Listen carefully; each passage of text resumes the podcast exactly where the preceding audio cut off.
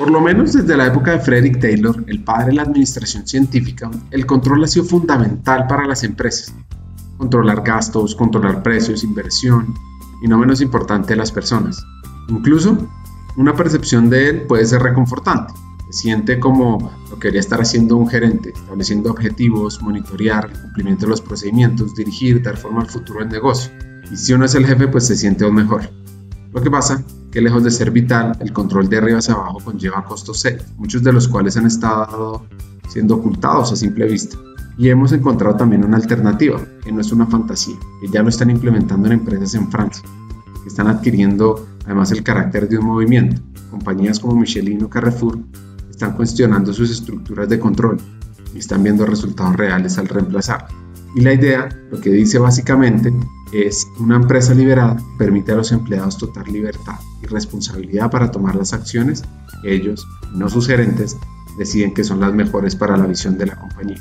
Eso no significa que estas compañías no estén administradas, por el contrario. Comienza uno a ver que esas acciones concretas comienzan a impactar en el crecimiento del negocio y a empoderar el talento. En el episodio de hoy, los invitamos a conversar sobre ser luchadores, el pueblo de Fonseca, el mundo de la innovación en Suecia, ser líder, transformar el talento y mucho más. Hackers del Talento, más que un podcast, es una comunidad. Una comunidad que aprende a partir de las historias de CEOs, de líderes de talento humano, de influenciadores y pensadores, donde ellos nos comparten sus aprendizajes, sus historias de vida, para que juntos humanicemos las compañías en América Latina. Disfruten el episodio.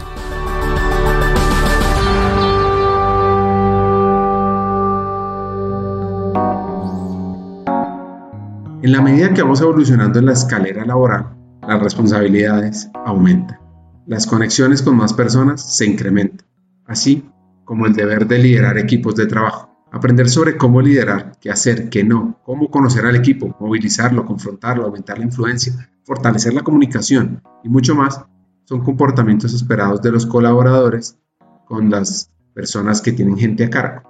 Y nuestra invitada de hoy, ahora les cuento de quién se trata, tiene una gran motivación para eso. ¿Qué es lo que más disfruto de ser líder y de trabajar con gente? Y la respuesta a esa pregunta es, para mí, a diferencia de lo que dicen muchas personas, el trabajo sí es un espacio para hacer amigos, para disfrutar de estar con la gente. Para mí lo más importante es que sí, consigamos resultados, pero disfrutándonos lo que hacemos en conjunto, acompañándonos, reconociéndonos como vulnerables, apoyándonos cuando metemos la pata, soñando juntos, tomando riesgos juntos. Y yo tal vez lo que más disfruto es ver la gente con la que trabajo crecer y desarrollarse y soñar. A veces eso implica que se van, pero que dan la satisfacción de que son mejores personas. Eso a mí es lo que realmente me llena y me hace feliz. Eso es lo que me conecta.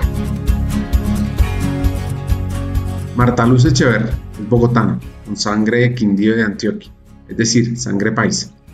Ella lidera los temas de People para el Banco de Vivienda. Ahora les contaré un par de historias y anécdotas sobre este banco de los recuerdos y de los valores y enseñanzas de sus padres, los que más sobresalen son la humildad y la escucha bueno, sí, miles, pero yo tal vez si hay una muy especial, muy importante, valorar a las personas por lo que son y no por lo importantes que son o por el cargo que tienen o por... De mi papá recuerdo eso muy especialmente. Mi papá era una persona súper humana y lo recuerdo con mucho cariño tratando igual al gran ejecutivo o a la persona que le vendía la verdura. Eso para mí se quedó grabado. Y del lado de mi mamá, tal vez siempre estar dispuesta a escuchar. Mi mamá ha sido históricamente el confidente de muchas personas incluidas mis amigas, que la llamaban a contarle cosas y a preguntarle o simplemente iban a contarle cosas no por un consejo, sino porque sabían que estaba presente y genuinamente interesada. Entonces yo creo que eso, pero pues la lista de cosas que me enseñaron mis papás, que además he tenido la fortuna de tener unos papás maravillosos, es enorme. Pues imagínense que la familia Echeverry enfrentó un gran reto, que le dejó la lección de la valentía y de la unión, del poder de la unión en una familia. Hubo un evento muy difícil para nosotros. Mi papá tenía la empresa en la soledad y un buen día se metieron los ladrones con camión. Mi hermano trabajaba con mi papá y encañonaron, los amarraron, desocuparon la empresa completamente y básicamente la quebraron. Y fue una época muy difícil, obviamente, pero fue una época de mucho aprendizaje y de mucha valentía. Yo recuerdo a mi mamá montar su emprendimiento a partir de eso y recuerdo a mi papá luchar para salir adelante independientemente de eso que había pasado. Y lo recuerdo alrededor de mi hermano, pues obviamente también trabajando de la mano de mi papá. Y no recuerdo un solo momento en que esto se convirtió en una tragedia, más bien un momento de agradecer que estaban vivos y que no les habían hecho nada y de trabajar juntos para salir adelante. De ahí se abrieron otras puertas y surgieron otras cosas, pero fue un momento muy duro de mucha adversidad, pero nunca una tragedia.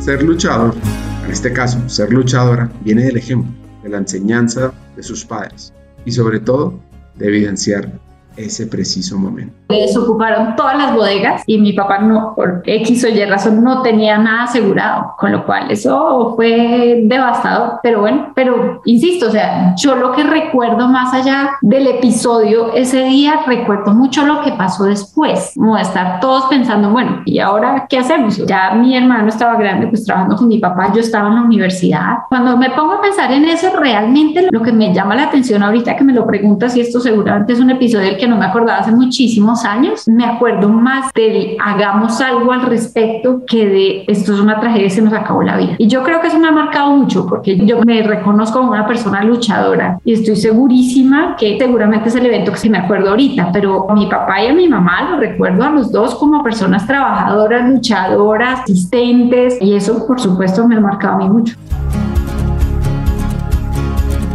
Ahora, ¿ustedes se imaginan a Marta Luz de Don Torga?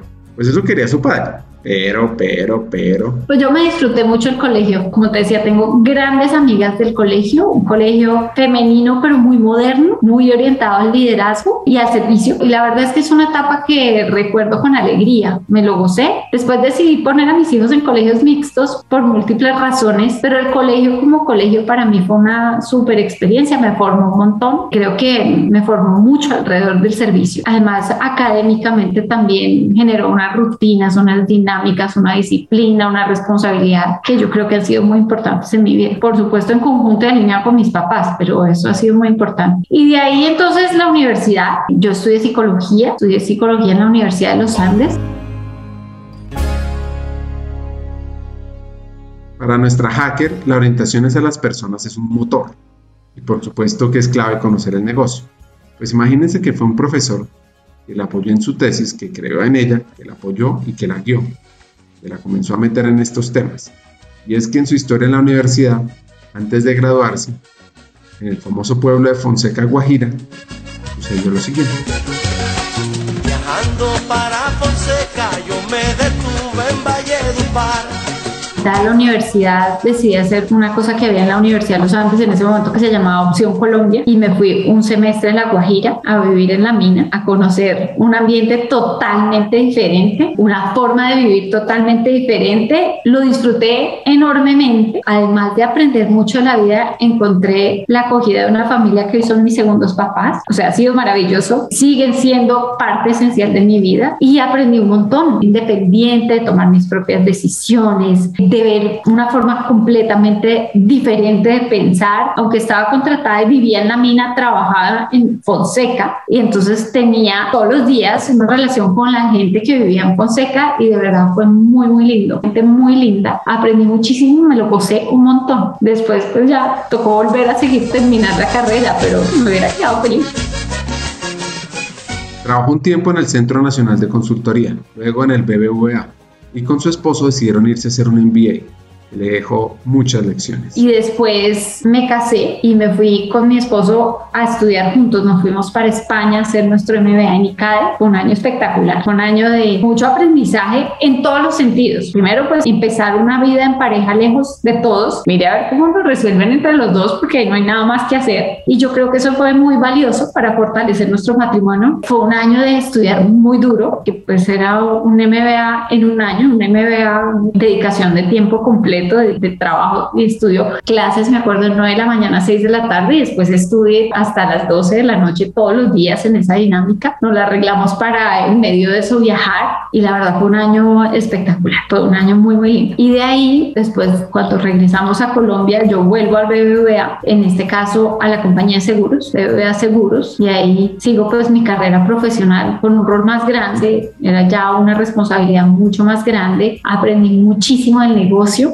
me acuerdo además de tener la responsabilidad de los temas de talento humano, tenía mucha relación con las filiales del grupo y hacíamos cosas en conjunto, mucha relación con otras personas que dirigían las áreas de talento humano de otras aseguradoras, teníamos un grupo de gremio súper chévere y además aprendí muchísimo del negocio, además de los temas de talento humano, me encargaron la Secretaría General, imagina, una psicóloga a cargo de la Secretaría General, una locura, tenía los abogados reportándome a mí, fue un tema súper interesante, me acuerdo de eso con mucho cariño, aprendí mucho, pero claramente me puso fuera de mi zona de confort con toda.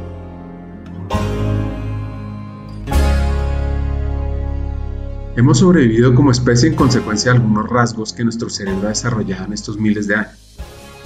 Entre ellos, el juicio por impulso, la capacidad de nuestro cerebro para decidir en unos pocos milisegundos y de manera inconsciente si tenemos que huir o atacar, y el prejuicio de semejanza, lo que nos lleva a elegir inconscientemente a personas que se parecen a nosotros. Este prejuicio se ha formado a lo largo de muchos miles de años durante los cuales hemos vivido en pequeños grupos familiares, donde la semejanza era un criterio que nos permitía reducir el riesgo de ser matados por animales distintos de nosotros. Con este prejuicio de semejanza se ha formado también lo que llamamos la zona de confort. Y es que se trata de un conjunto de comportamientos y situaciones en las que nuestro cerebro se siente más cómodo, a gusto, no tiene que pensar tanto, que no se tiene que desgastar. Al mismo tiempo, sin embargo, permanecer demasiado tiempo en la zona de confort nos impide progresar, si tratamos de salir de esa zona, nos invade, aunque no sepamos por qué, un miedo profundo. Y sin embargo, cuando al fin logramos salir de ella, aunque por poco tiempo, después de esa inquietud inicial, nuestra zona de confort muestra una propiedad prodigiosa, se ensancha y nos alcanza de nuevo, crece con nosotros.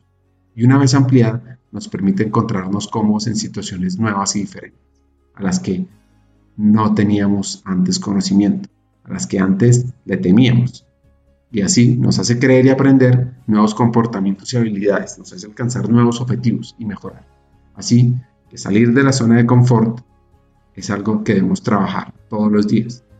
Ahora, volviendo a la historia, ¿por qué la Secretaría General?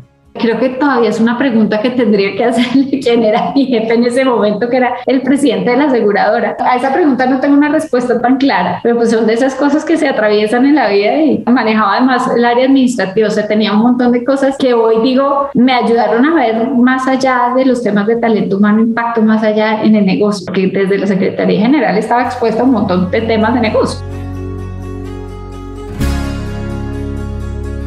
Tuvo un choque cultural duro al pasar a estar en el banco ganadero colombiano a tener un dueño español mucho más robusto. Un año después de Bill Gates le pasa la posta a Steve Ballmer en el 2001 cuando Microsoft lanza su famoso Windows XP y la primera versión de la consola de videojuegos Xbox, es decir, cuando esta empresa estaba en una época dorada nuestra hacker una llamada la seduce. Coincidió la llamada de un headhunter con un momento de esos donde uno siente que ha cerrado un ciclo, que queda, esto ha sido súper chévere, aprendí mucho. Por supuesto, la primera llamada del headhunter no sabía cuál era la empresa, pero finalmente, pues cuando además me entero cuál es la empresa, honestamente, pues era una oportunidad muy linda de moverse a una compañía que además estaba en su máximo, sí, apogeo, ya había pasado la época de las .com, claramente una empresa que marca tendencia, que la sigue marcando hoy en día. Microsoft es una escuela espectacular. La cantidad de cosas que aprendí desde el punto de vista técnico de talento humano fue espectacular, pero adicionalmente es una empresa donde te da alineamiento, pero no es una empresa donde, por lo menos mientras yo estuve ahí, que ya hace un rato, no era una empresa ni de protocolos, ni de muchos documentos escritos. Esto es confía en tu criterio y adelante. Y era una empresa divertida. Alguien que trabaja conmigo decía, es que esta es una empresa embobadora. Y sí, yo sí creo que es una empresa embobadora, porque hay mucha magia alrededor del negocio, muchas cosas que no pasan en todas las empresas. Es muy exigente, pero es una escuela espectacular. O sea, estuve cinco años, llevaba todos los temas de talento humano para Colombia y además todos los temas de aprendizaje para la región andina. Y ahí empecé a tener como esos espacios de aprender con el equipo de Latinoamérica. Entonces, todas esas reuniones que hacía la compañía de compartir mejores prácticas de alineamiento, de entrenamiento, eso me empezó a abrir la mente de una forma muy distinta. Eso fue muy importante. Yo creo que de ahí mi formación dura de talento humano viene de ahí. Sí, seguramente después siguió enriqueciendo, pero ahí es donde uno aprende como los principios básicos. Esto es lo que pasa en compensación, así se gestionan temas de bienestar, esto es cómo puede pasar las cosas de aprendizaje, como todos esos temas puros y duros desde el punto de vista técnico. Eso fue para mí fundamental desde el punto de vista de mi formación. Hagamos una pausa. Pocas veces las organizaciones se enfocan en la cultura de aprendizaje o en el modelo de creación del contenido que sus empleados consumen. La obsolescencia del contenido es el enemigo número uno en los programas de capacitación corporativa. Cerca del 40% del contenido disponible en el mercado no se ha actualizado en los últimos dos años. ¿Cuándo fue que actualizaron los contenidos internos de capacitación por última vez? Hay una plataforma que ha sabido apalancarse de la economía de creación de contenidos, Udemy. Con más de 55 millones de estudiantes, Udemy es hoy por hoy el destino de capacitación virtual más grande a nivel global. Lo que hace único y diferente a Udemy es su modelo de marketplace. Expertos del mundo real pueden transmitir su conocimiento en cursos ágiles, actualizados y con el sello de calidad de la validación social de millones de estudiantes. El 74% de los cursos de Udemy han sido actualizados en los últimos dos años. Y cerramos esta pausa, continuemos con el episodio. Entonces Marta tuvo la oportunidad de conversar con alguien fuera de serie. Lo que pasa es que esta persona no se graduó de la universidad. Lo arrestaron en Albuquerque, Nuevo México, por violar una ley de tráfico. Incluso cuenta la historia que el famoso empresario Paul Allen lo ayudó a salir. Una persona que tiene un SAT casi perfecto, 1590 sobre 1600, en ese famoso examen de admisión a las universidades de Estados Unidos. Alguien que solo habla inglés, sí, por supuesto, es Bill Gates, el fundador de Microsoft. Sí, claro, en las reuniones, las convenciones globales de Bill Gates para abajo, eh, uno tiene la posibilidad de conocerlos. La verdad es que en mi momento había una cosa que Microsoft hacía dentro de la convención global que se llamaba Best Practice Sharing y era que la iniciativa se podía presentar como en una feria y en esa feria, pues Bill Gates caminaba por la feria charlando con la gente como con cualquier otro. Claro, pues es una celebridad, pero era un mensaje muy interesante de cercanía, ¿no?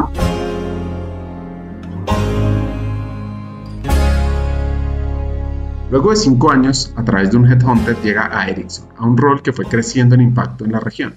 Primero como líder de la región andina y luego la promueven a nuevos países. Lo que pasa es que tenía no uno, sino dos jefes.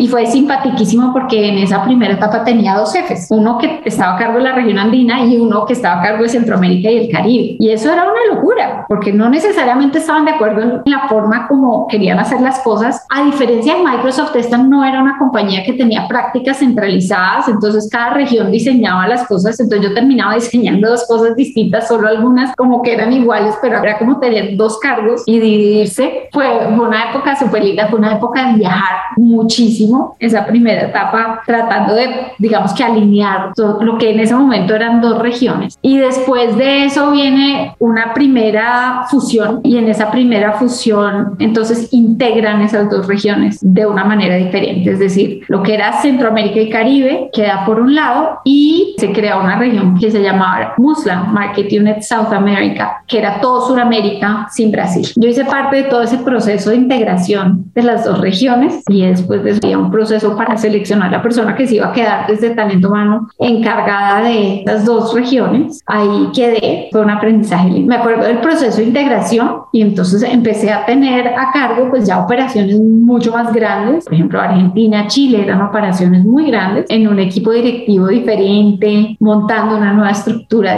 Tenía que acomodarse también al nuevo blueprint corporativo y formando los equipos de todas las áreas porque pues eso implicaba un cambio enorme. Nuevamente el ejercicio de gestión de cambio muy, muy fuerte y yo creo que fue como el espacio de construir capacidad de moverse en la incertidumbre, porque claramente todos los días era una cosa nueva, una situación diferente. Esa persona que me trajo, que te comenté hace un rato, seguía siendo mi jefe y fue una historia linda de crecer al lado de él, que así como a mí se me creció el cargo, pues a él también se le creció y ahí tuvimos muchos años de irnos acompañando en ese crecimiento, en asumir retos, en ir creciendo una operación que poco a poco fue creciendo y que después creció más, porque la siguiente integración fue toda Latinoamérica, nuevamente Centroamérica, el Caribe, Brasil y México. Y además Ericsson tiene operación en todas las islas del Caribe, o sea, eso terminaban siendo 42 países que aunque no creas, y en tu clase de geografía, cuando tú dices Sudamérica, dices no hay 42 países en Centroamérica, bueno, cuando incluyes todas las islas y demás, reto enorme. Yo recuerdo especialmente decir,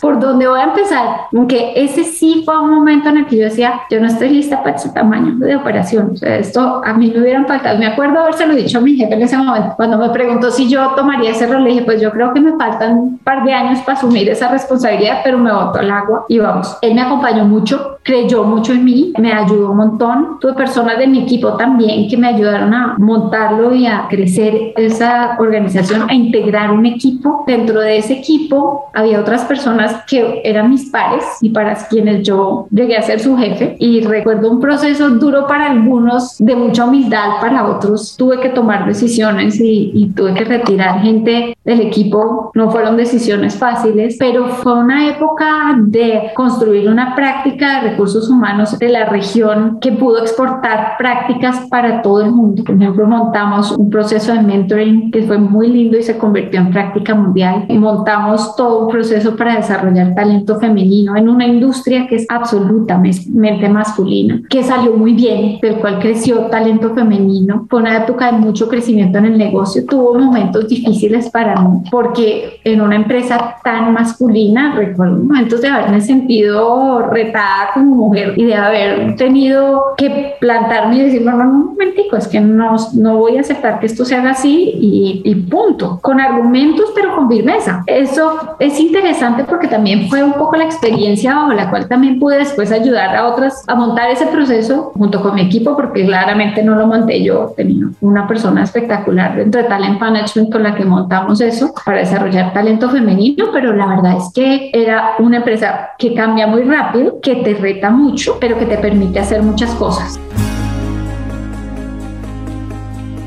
Telephone Stock Company of LM Ericsson, comúnmente conocida como Ericsson, es una multinacional sueca redes de telecomunicaciones con sede en Estocolmo.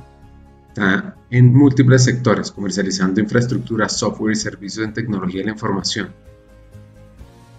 Tiene todo tipo de servicios para equipos 3G, 4G, 5G, sistemas de transporte óptico y de protocolo de Internet. Más de 100.000 empleados en más de 180 países donde opera con 57.000 patentes concedidas. Ha contribuido de manera importante al desarrollo de la industria de las telecomunicaciones y hoy es uno de esos líderes 5G.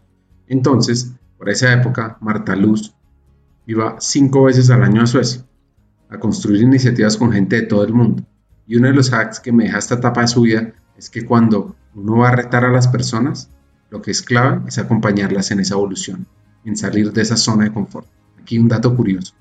En Colombia, Ericsson es la multinacional más antigua. Cuando yo estaba hace, no sé, 7, 8 años tal vez, celebramos los 120 años de Ericsson en Colombia. O sea, imagínate lo que eso significa. En Colombia Ericsson tuvo fábrica, tiene pues toda la historia del mundo. Además de conocer sobre ABA, ¿qué significa la cultura suecia? Suecia es el tercer país más grande en extensión de Europa. Y a pesar de eso, tiene una densidad de población de las más bajas de ese continente, 23 personas por kilómetro cuadrado. Suecia es un país de invención, de innovación, tiene el mayor número de patentes per cápita de toda Europa. Inventos como el cinturón de seguridad de tres puntas en los autos, el marcapasos, el sistema de posicionamiento global GPS o la solución de envasado de Trapac fueron creados por suecos y hay empresas tan reconocidas en el mundo como Volvo, IKEA, Sony Ericsson, Skype, H&M, Spotify y hasta el popular juego Candy Crush, en origen sueco. Ah, y no podemos olvidar que una de las personalidades más destacadas de Suecia, quien da nombre a uno de los premios más prestigiosos del mundo, es Alfred Nobel, inventor de la dinamita, además de científico ingeniero. Entonces, es una cultura muy linda. Yo creo que si hay algo que marca a Suecia como país es, como tú dices, la innovación, pero también la disciplina. Es gente muy estructurada. Yo creo que ese tema, ese tema de estaciones realmente marca una cultura, porque cuando tú vives en estaciones, la capacidad de planear es crítica y en eso son muy buenos, pero Ericsson es una combinación bonita de eso y en el momento en que yo estaba también el espacio de, de trabajar en desarrollar gente, mover gente, eso era muy interesante. En Ericsson la posibilidad de moverse alrededor del mundo era toda. Y aunque yo no me moví por elección personal, sí tuve la posibilidad de crecer mi visión global. Creo que eso de las cosas más valiosas de Ericsson, de ir a la India y entender cómo funcionaba el Shared Service Center de Ericsson en la India o estar en Y ver cómo estaba, cómo funciona una fábrica de Ericsson en Estonia, sentarse a trabajar con la persona que llevaba a Australia y entender por qué lo que diseñábamos para un país no podía aplicarse en uno o en otro. Espectacular esa capacidad y esa posibilidad de ver el mundo más grande.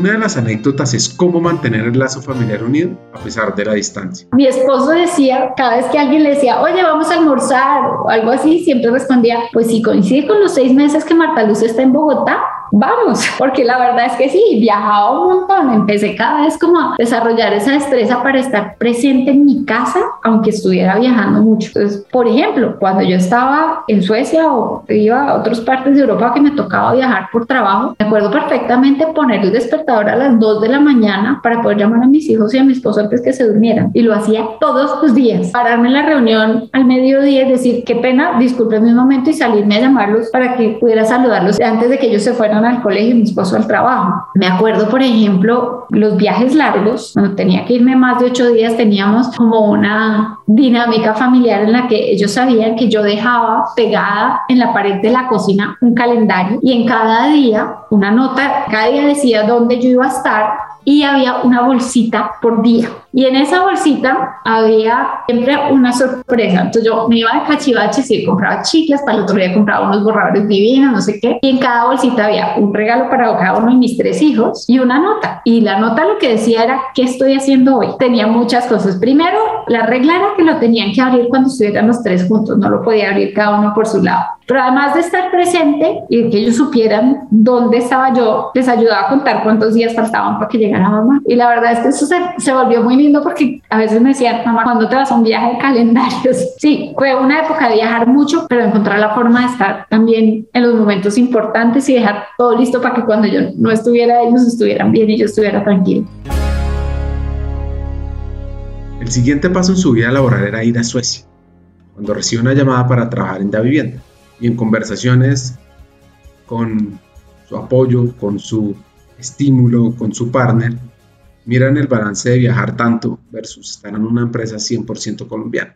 Y por el título del episodio, la descripción, ya saben qué pasó. Han sido ya cinco años, pero a millón. Primero fue un cambio súper fuerte. Trabajar en una compañía global, a una operación local. A pesar de que Ericsson es una compañía que autonomía, pues igual había un gran jefe allá tomando las decisiones y uno siempre tenía alguien de talento humano para decirle, oiga, ¿qué hacemos con esto? O simplemente programas que también son corporativos y vienen dados. Había temas de los que yo, digamos que no me tenía que encargar. O sea, todo lo que son temas de aprendizaje, la cantidad de contenido global que había, no, para nosotros eso era más o menos resuelto y había que hacer cositas, pero no más. Cuando llego a la vivienda, a una cultura completamente diferente, una dinámica distinta, pero además donde tú eres el headquarters y a ti te toca tomar las decisiones, es como experiencia con una organización muy orientada a la gente, un equipo de talento humano que siempre había acompañado la operación, pero yo pienso que era el momento de tener un equipo de talento humano que no acompañara la operación, sino que liderara también junto con las áreas de negocio, la transformación del banco desde la gente. Y eso ha sido un reto espectacular. Otra vez empecé desde, bueno, ¿cuál es nuestro equipo? ¿Cómo debería ser una estructura que acompañe todo este proceso? Y cambiamos toda la estructura. Empezamos a implementar procesos que no tenía el banco, a movilizar un poco la gestión de talento humano con una visión más estratégica, a ser más partner de las áreas de negocio y a construir un equipo con esa visión, para que las decisiones no fueran las que acompañaran talento humano, sino las que discutiéramos con talento humano y construyéramos en conjunto. Creo que eso ha sido un avance y un cambio muy grande. Hemos venido cambiando muchas cosas. Hoy en día el equipo que tengo en la vivienda es un equipo espectacular, gente muy competente, sobre todo gente con ganas de soñar y ese ADN innovador y disruptivo de la vivienda se siente en todos lados. Cuando uno ve que un banco como la vivienda hace una alianza con Rappi, que entre otras cosas termina siendo Rappi Bank, que también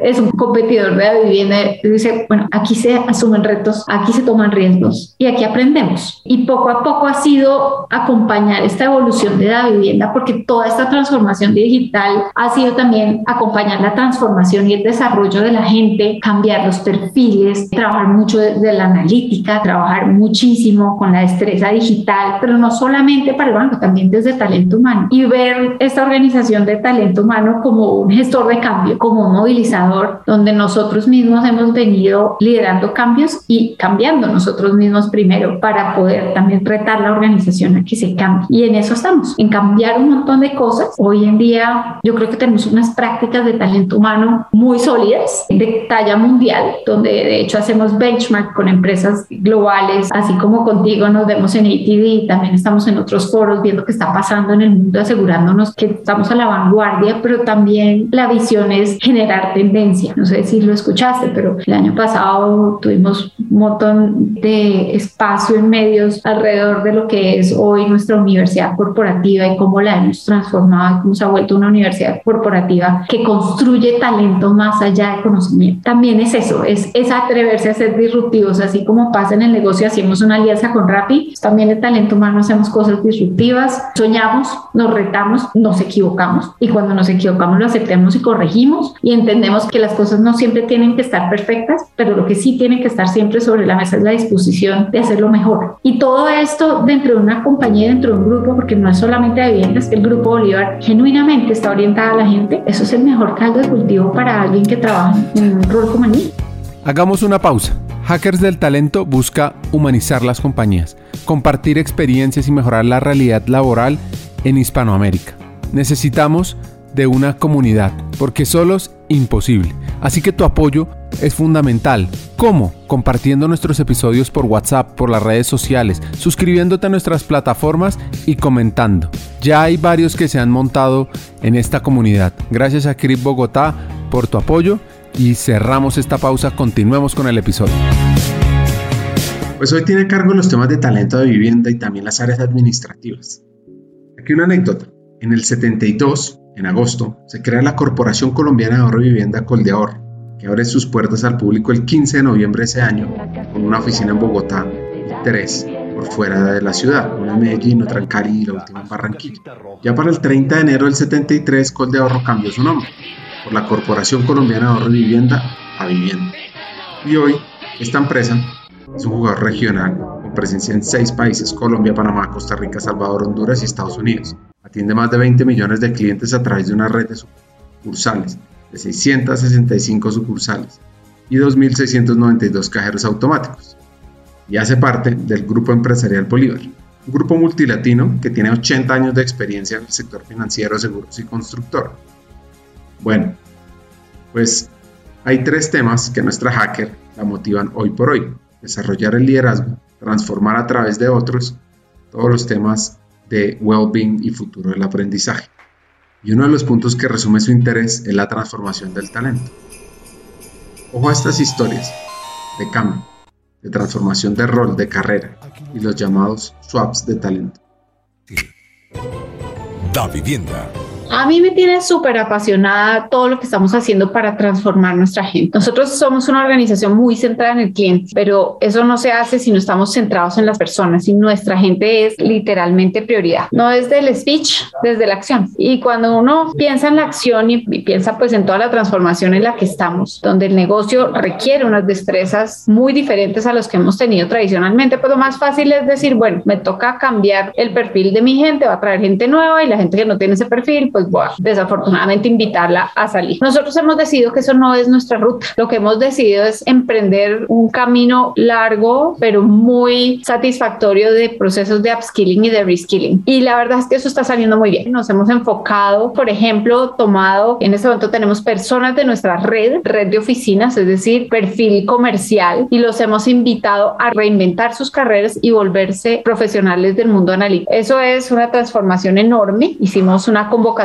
espectacular. Habíamos pensado empezar chiquito con un piloto y dijimos vamos a abrir 25 cupos y resulta que se inscribieron 1950 personas. Sí, yo decía que el acceptance rate de Harvard era como mejor que el nuestro, pero eso nos habla de la ambición de la gente a transformarse. Yo creo que eso es un mensaje espectacular para nuestras organizaciones. Nuestra gente sueña con transformarse y tiene la ambición y quiere asumir el riesgo de transformar su carrera en cosas que hoy en día están en el tope de la pirámide de talento. El resultado de estos 1950 es que decidimos doblar el cupo. Hoy tenemos un equipo de personas dedicadas 100% a formación. Nosotros mantenemos su compensación, pero están dedicadas a tiempo completo durante cuatro meses a formarse. Eso es tanto desde la parte técnica como desde la parte práctica, con acompañamiento, con mentoría y nuestra promesa de valores, una vez estés formado y tengas las calificaciones, te ubicamos en un rol asociado y alineado con tus nuevas destrezas. Eso ha sido de verdad espectacular. Yo creo que todos como compañías tenemos la obligación de ayudar a nuestra gente a transformarse y en esa medida también estamos generando oportunidades en el país para otro tipo de talento. Y ese es un programa que llamamos Impulsa, y que además de esa parte de reskilling, también tiene el lado de upskilling. Entonces, desde hace dos años dijimos, esta organización necesita gente analítica y gente digital. Empezamos por la parte analítica, hicimos un assessment técnico hecho in-house y aplicamos ese assessment técnico a todas las personas que hoy están en la organización con roles analíticos y los ranqueamos en un nivel de acuerdo con los tres diferentes roles de la analítica y les dijimos, listo, vamos a invertir en usted. Lo que hicimos fue montar un proceso virtual pero personalizado a partir de contenidos que hay en las mejores casas de contenido, en las mejores universidades del mundo. La vivienda paga el 100% de esa formación. Nuestra meta era de todos los que empezaran esos tracks de formación, el 85% al final de cada año debería haber accedido a un nivel mayor de estrés al que tenía. Lo habíamos mapeado como básico, intermedio y avanzado. La verdad es que ha sido un éxito rotundo. Hoy te puedo decir que tenemos 970 personas que han pasado por ese track de formación y que están trabajando en temas analíticos en la organización con impacto enorme, desarrollándose y creciendo en su destreza, pero adicionalmente impactando la organización con temas que seguramente sin ellos no hubiéramos podido hacer. Entonces eso, muy, muy bien. Hay otra iniciativa, además de nuestro plan de formación y nuestra universidad corporativa, que es muy sólida, que hemos venido haciendo durante el último año tal vez, que habla de swaps de talento. Y en esos swaps de talento lo que hemos hecho es de una manera muy fuerte mover gente entre la organización. Yo me voy a trabajar al área comercial, alguien del área comercial al área de operaciones o dentro del área comercial rotamos la gente, dentro del equipo de talento humano hemos rotado la gente, hemos incluso compartido algunas personas con otras compañías del grupo Bolívar y eso resulta ser un ascensor de desarrollo porque ponemos a las personas muchas veces en responsabilidades más grandes que las que tienen actualmente o las movemos de rol. Te doy un ejemplo, nos trajimos a nuestro gerente regional de cafetero a trabajar en la dirección general y lo sentó en una silla completamente diferente a la que él tenía. Cuando retorna a su rol, tiene una visión diferente, un crecimiento distinto, una capacidad estratégica mayor. Y eso ha pasado realmente en todos los ejercicios de swaps que hemos hecho, que han sido realmente muy potentes. Siguiente fase, vamos a hacer esto también con nuestra operación fuera del país. vamos a empezar a hacer esos swaps también así. Que al final,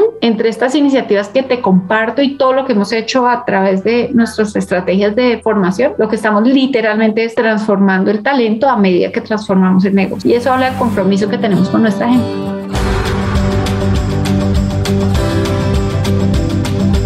Voy a hacer un paréntesis. El logo que hoy identificamos como la casita roja de vivienda fue inspirado por un cuento infantil de Hansel y Gretel, en el que existía una casita amable en el bosque en donde se recibía a todo el mundo. Acompañado de la frase que aún en la actualidad es de altísima recordación, la vivienda donde está el ahorrador feliz, fue una de esas grandes campañas y memorias de infancia que pueden tener muchos colombianos.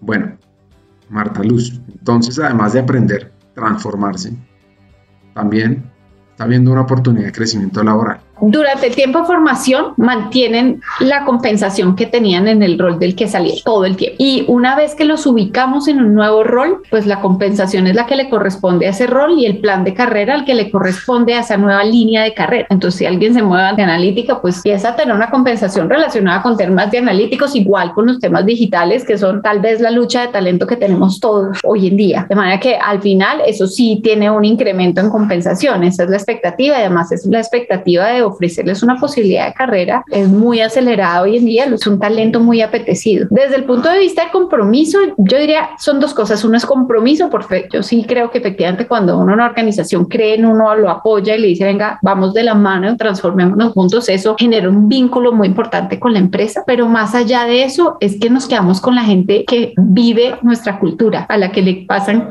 casitas por la sangre en vez de una persona nueva que no entiende la cultura o que no necesariamente hace fit con ella. Y ese es el valor de la cultura de vivienda, donde la cercanía, el cuidado por la gente, la inspiración, el liderazgo son prioridad. Y en las personas en las que tenemos eso, les, las podemos apoyar a transformar su destreza técnica, pero su esencia la queremos tener. Una historia que vivió la vivienda con un capítulo aparte fue en el 99, plena crisis económica colombiana, porque se aumentaron los precios de la vivienda y los bancos otorgaban créditos hipotecarios a manos llenas. Y en un momento ya no había cómo devolver esa plata, cómo pagar esas deudas. Algo muy similar a lo que pasó en Estados Unidos con la crisis financiera que estalló en el 2008. Buscando información encontré una entrevista que le hicieron para ese momento al presidente de la época, Efraín Forero, sobre esa situación. Y es que él recuerda que se volvió crítico esa situación porque la Corte Constitucional le ordenó al Congreso crear un nuevo sistema hipotecario, lo cual se interpretaba como que el 30% del sistema financiero del país era ilegal. Para ese momento no hubo retiros masivos y salió una ley de vivienda que revivió el UPAC con otro nombre. Lo que pasa es que en medio de todas las dificultades de la banca, en marzo del 99 se vivió el peor momento. Dos días después de que el gobierno había intervenido un par de bancos, apareció un rumbo. Sí. Uno que decía que la vivienda correría la misma suerte que sus dos bancos y provocó una ola de retiros masivos de depósitos de la entidad. Imagínense lo que significa eso para un banco. Básicamente quiebra total.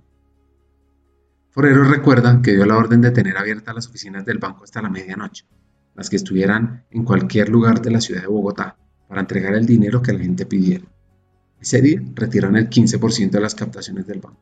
Al otro día hubo más retiros, pero en otras ciudades. Gracias al apoyo de otras entidades financieras, que podrían ser competencia, y del gobierno, la situación se superó. Como dice Forero, unas horas más y nos quiebra. Y eso fue una crisis de confianza y una crisis de esa puede quebrar una entidad por más fuerte que sea. Lo que salvó a la vivienda finalmente fue el respaldo de los colombianos, que confiaron en la casita roja. Volviendo al episodio, hablemos sobre el impacto de upskilling y reskilling, cómo esto también pasa con las personas que están en las cajas de las sucursales bancarias. Tú acabas de mencionar el tema de caja, yo no te hablé sino de analítica y digital, pero lo que hemos hecho en la red es exactamente eso que tú acabas de decir. Hoy en día nuestros cajeros no son solamente transaccionales, tienen un lado transaccional, pero hacen un montón de cosas que antes hacían los equipos comerciales. Y los equipos comerciales que antes solamente atendían el segmento de banca de personas, hoy en día también atienden banca pyme. Y lo que ha pasado en los roles es que hemos venido invirtiendo y apoyándolos a desarrollar nuevas capacidades para que los ayuden a tener más impacto. ¿Eso qué significa? Que sí, pues ahora ahora hay cajeros multifuncionales donde uno puede consignar la plata. Tal vez eso significa que ya no necesitamos la misma cantidad de cajeros que antes recibían el dinero en, una transacción tradicional. Pero eso no quiere decir que los necesitemos menos. Quiere decir que les damos la oportunidad de hacer cosas de más valor, crecer profesionalmente, tener más impacto y seguir siendo parte de esta organización.